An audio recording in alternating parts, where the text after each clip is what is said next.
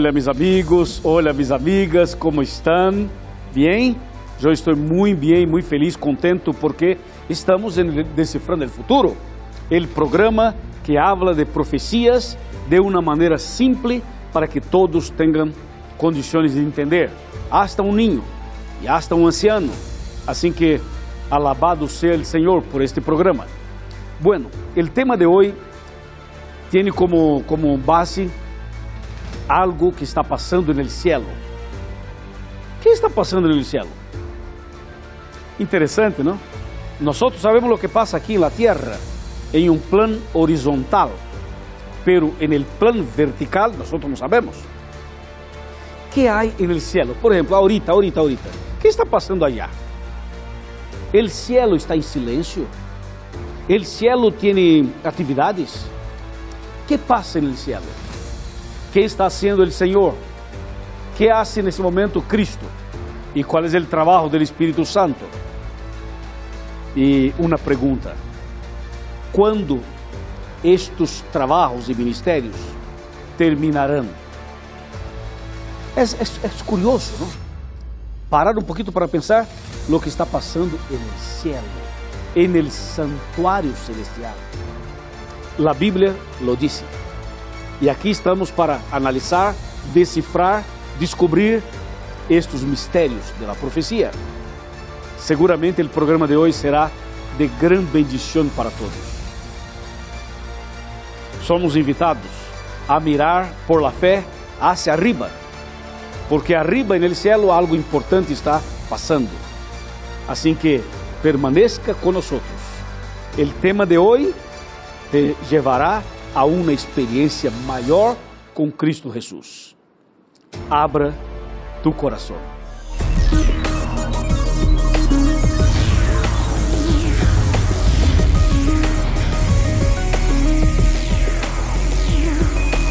Aquí comienza Descifrando el Futuro con el pastor Luis González.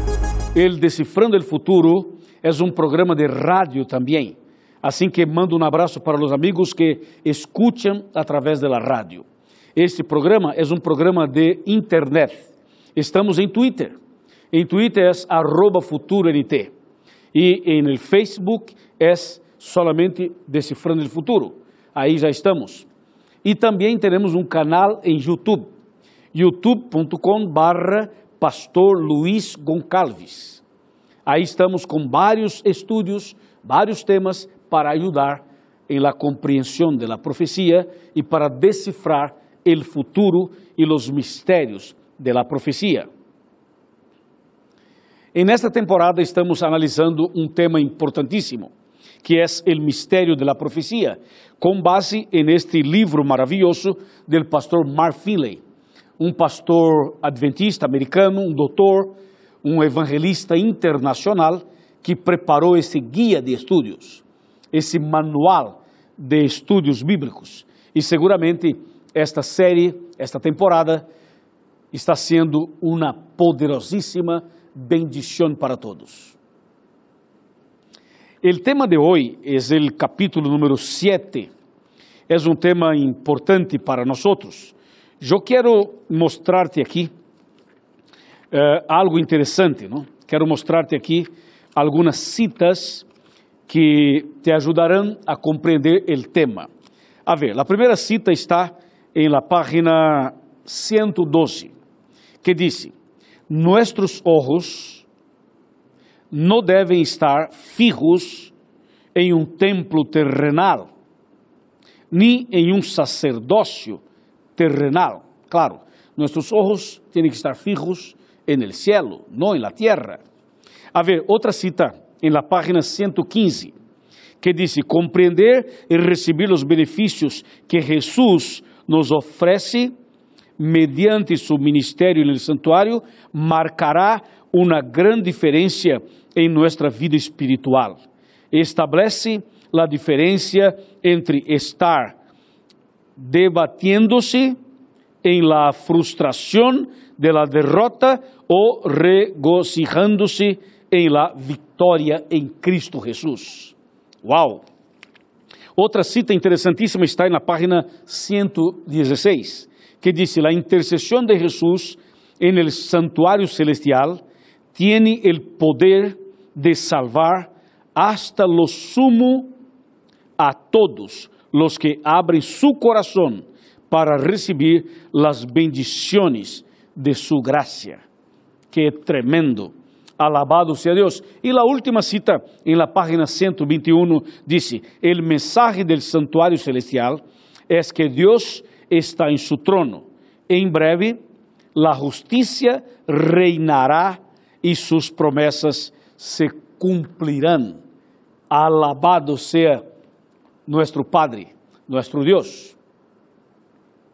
Bueno, ya estamos listos ya para eh, el tema a través de la Biblia, abrindo la palabra del Señor para conocer los detalles, lo que, lo que la Biblia habla acerca de lo que pasa arriba en el cielo.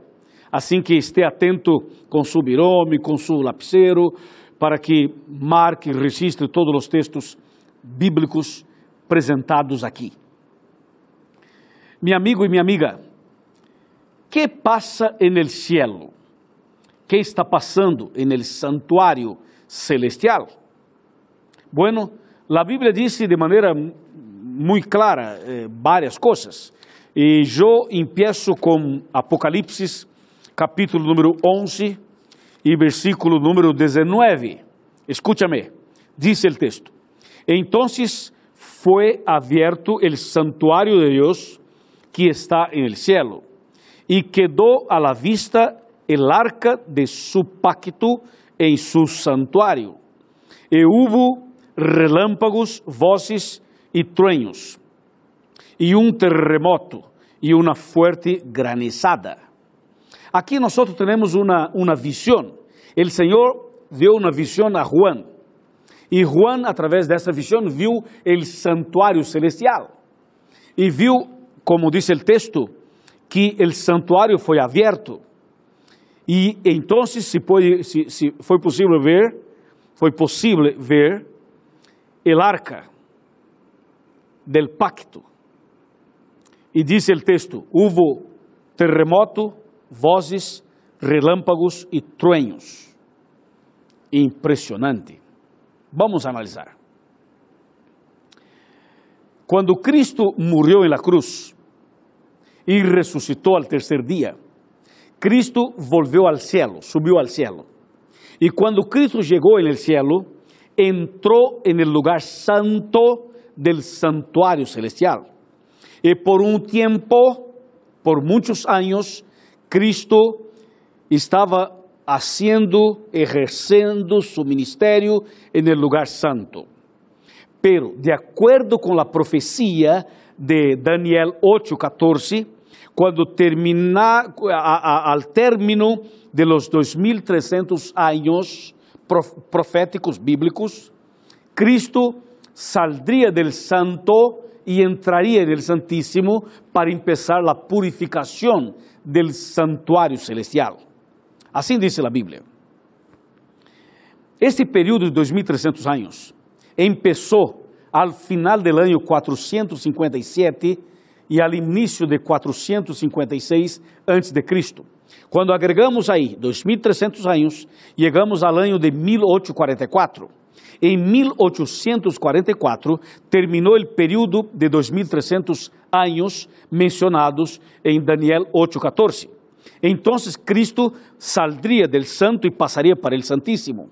E este momento Cristo está el santíssimo del santuário celestial.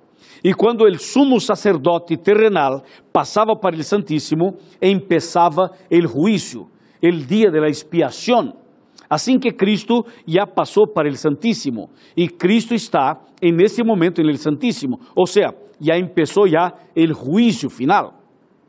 O juízo final é dividido em três fases. A primeira é a fase de investigação, a segunda de comprovação e a terceira de execução. Assim que, que Cristo começou a primeira fase, a fase de investigação. En este momento Cristo está en el santuário celestial. Mira lo que, lo que dice la Biblia.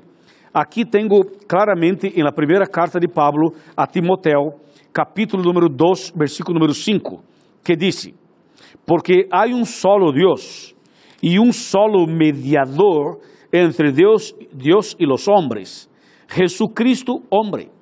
Claro, Jesús está ahorita en el santuario celestial haciendo su intercesión en favor de nosotros. Este es su ministerio ahora. ¿Está claro? Y mientras tanto, aquí en la tierra está el Espíritu Santo. El Espíritu Santo está en el planeta haciendo su trabajo. O sea, Cristo intercede allá y el Espíritu Santo trabaja acá. Y el trabajo del Espíritu Santo acá, el ministerio del Espíritu Santo, es un ministerio para convencer a los seres humanos del pecado, de justicia y del juicio. Así que el trabajo para salvar a los seres humanos sigue todavía. Cristo murió en la cruz, ya está allá. La salvación está disponible. Solo que en la caminata cristiana puede ser que una persona, otra persona, se aleja, abandona, se aparta del camino. Así que este proceso de intercesión es para ayudar a los seres humanos. ¿Por qué? Porque la salvación es dividida en tres fases, en tres etapas. O sea, Cristo nos salvó en la cruz, pero Cristo sigue salvando. Él, Él nos salva todos los días. Y un día, cuando, cuando regrese, nos salvará. La salvación está en el pasado, en el presente y en el futuro. Así que Cristo ahora es nuestro abogado, intercede por nosotros en el santuario celestial. Y aquí en la tierra el Espíritu Santo trabaja en nuestro corazón para convencer a los seres humanos del pecado, de los pecados. Por eso dice la Biblia aquí, por ejemplo, en Hebreos, en el libro de Hebreos, vamos para Hebreos. Hebreos capítulo 3, mira lo que dice este, este libro maravilloso de Hebreos, capítulo 3, versículos 7 y 8, dice así. Por eso dice el Espíritu Santo, si hoy oís su voz, no endurezcáis vuestro corazón. ¿Lo ves? O sea, el Espíritu Santo está trabajando, está tocando nuestro corazón todos los días. Ahorita, mientras yo predico, mientras conversamos contigo a través de la Biblia, el Espíritu Santo está tocando tu corazón. Este programa es un, es un toque del Espíritu Santo en tu corazón.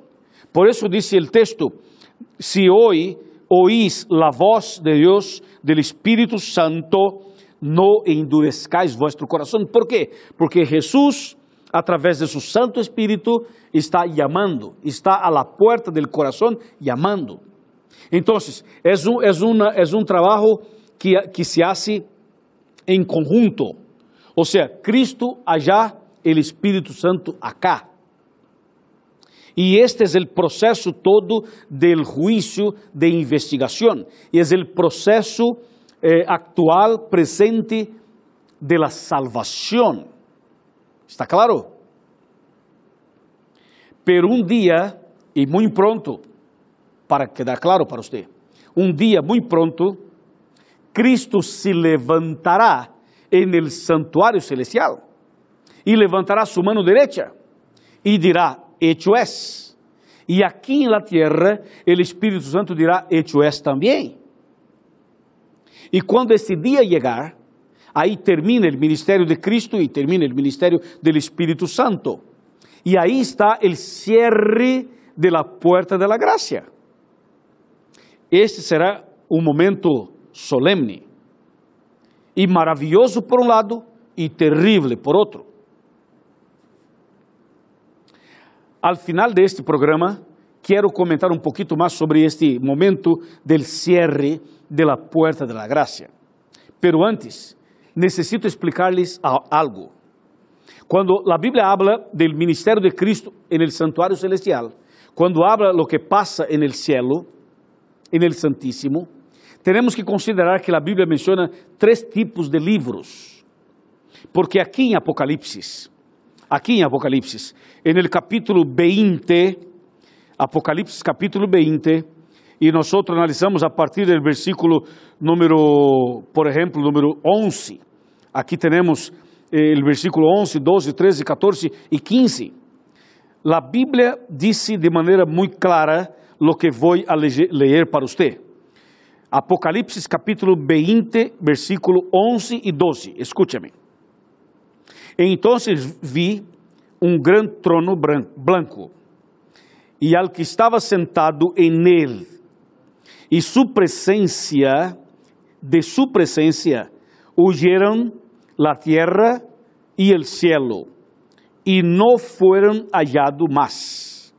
Ahora versículo 12. Y vi también a los muertos, grandes y pequeños, de pie ante el trono. Los libros fueron abiertos, y otro libro fue abierto, el libro de la vida, y los muertos fueron juzgados según sus obras, por las cosas que estaban escritas en los libros. Ahora, mire lo que dice el versículo 15. El que no fue, escúchame, el que no fue hallado, escrito en el libro de la vida, fue lanzado en el lago de fuego con azufre. ¿Qué te parece? Aqui temos uma, uma escena, um quadro de lo que passa arriba. Lo que passa arriba e lo que passa aqui abaixo. A Bíblia menciona que há livros. E nós destacamos três, porque a Bíblia habla de maneira clara sobre três livros del juízo. Um livro é chamado livro de la vida. El outro, livro de la muerte o livro de los pecados. E el outro, livro de las memorias o livro memorial. Bueno, el libro de la vida es el libro donde se registra los nombres de las personas que aceptan a Cristo, que se convierte y que se bautiza. Ahí se registra en el libro de la vida el nombre de la persona. Pero el libro de la muerte o de los pecados es un libro donde se registran los pecados cometidos por nosotros. Y el otro libro de las memorias o memorial es el libro donde se registran las buenas obras. Y así la Biblia dice que el Señor usará los libros para el proceso del juicio. Y de los tres libros, lo más importante es el libro de la vida. Porque si tu nombre se encuentra en el libro de la vida, amén. Ahora, si no se encuentra, estás perdido. ¿Está claro? Assim que tu necessitas, com rapidez, lo mais rápido possível, ter certeza de que tu nome está no livro da vida. E você poderia perguntar-me a mim, Pastor Luiz, e quando se registra o nome de uma pessoa no livro da vida? É muito simples. Quando a pessoa se arrepende, confiesa seus pecados e se bautiza. É no momento do bautismo, por imersão, que tu nome passa a ser registrado no livro da vida. ¿Está claro? Então, tu necessitas saber já passei por um processo de arrependimento, já confessei meus pecados, já estou bautizado de la maneira correta em la igreja verdadeira, por imersão, como Cristo foi bautizado. Se estou, amém. Se não estou, tenho que bautizar-me. Assim que eu te, te, te dou como sugerência que busque uma igreja adventista mais cerca de tu casa e que busque al pastor da igreja e que converse com o pastor, explique ao pastor, diga ao pastor que tu estavas escutando, assistindo, ele decifrando, e o pastor Luiz te invitou a ti para ir a uma igreja. E o pastor te vai atender, te vai ajudar e seguramente vai, te vai preparar para que seja bautizado lo mais pronto possível. ¿Está bem? Muito bem, felicitações. E a Bíblia sigue falando de, de lo que passa arriba, ¿no? Então, para que de uma vez esté claro para você, Apocalipse diz que um dia a puerta de la gracia se cerrará e que o ministério de Cristo terminará. E esse dia está muito cerca. Mira o que diz Apocalipse capítulo Apocalipse capítulo 22, versículo 11. Dice: El que, el que es injusto, siga siendo injusto. Y el, que, y el sucio, siga ensuciándose. Y el justo, siga siendo justo. E el santo, siga santificándose. Esse texto mostra que vamos chegar um dia em que a pessoa não se cambiará mais. A pessoa salva estará salva para sempre. E a pessoa perdida estará perdida para sempre. Quando isto vai passar? Quando a porta da gra graça se cerrar. Se cerrar. E isto vai passar quando Cristo terminar su ministério de intercessão en el santuário celestial e quando o Espírito Santo terminar su obra aqui en la tierra. Escucha lo que voy a leer en Génesis, capítulo 6. Génesis 6, versículo 3. Dice, y dijo el Señor, mi espíritu no contenderá con el hombre para sempre. Está claro? O texto diz que o Espírito Santo não vai contender com o ser humano para sempre. Ou seja, a obra do Espírito Santo terminará, como a obra de Cristo terminará. E isto, amigo, é muito sério. É demasiado sério. Por isso estamos aqui. Por isso existe este programa. Por isso tu estás me escuchando por la radio ou por internet, ou personalmente por la TV. Então, Cristo deseja que tu e eu tenhamos compreensão e entendimento para tomar decisões corretas mientras tenemos tempo. ¿Ok? E quando Jesus se levantar en el santuário celestial com a mão direita arriba e pronunciar a frase hecho es o hecho está e salir del santuário, entonces termina todo.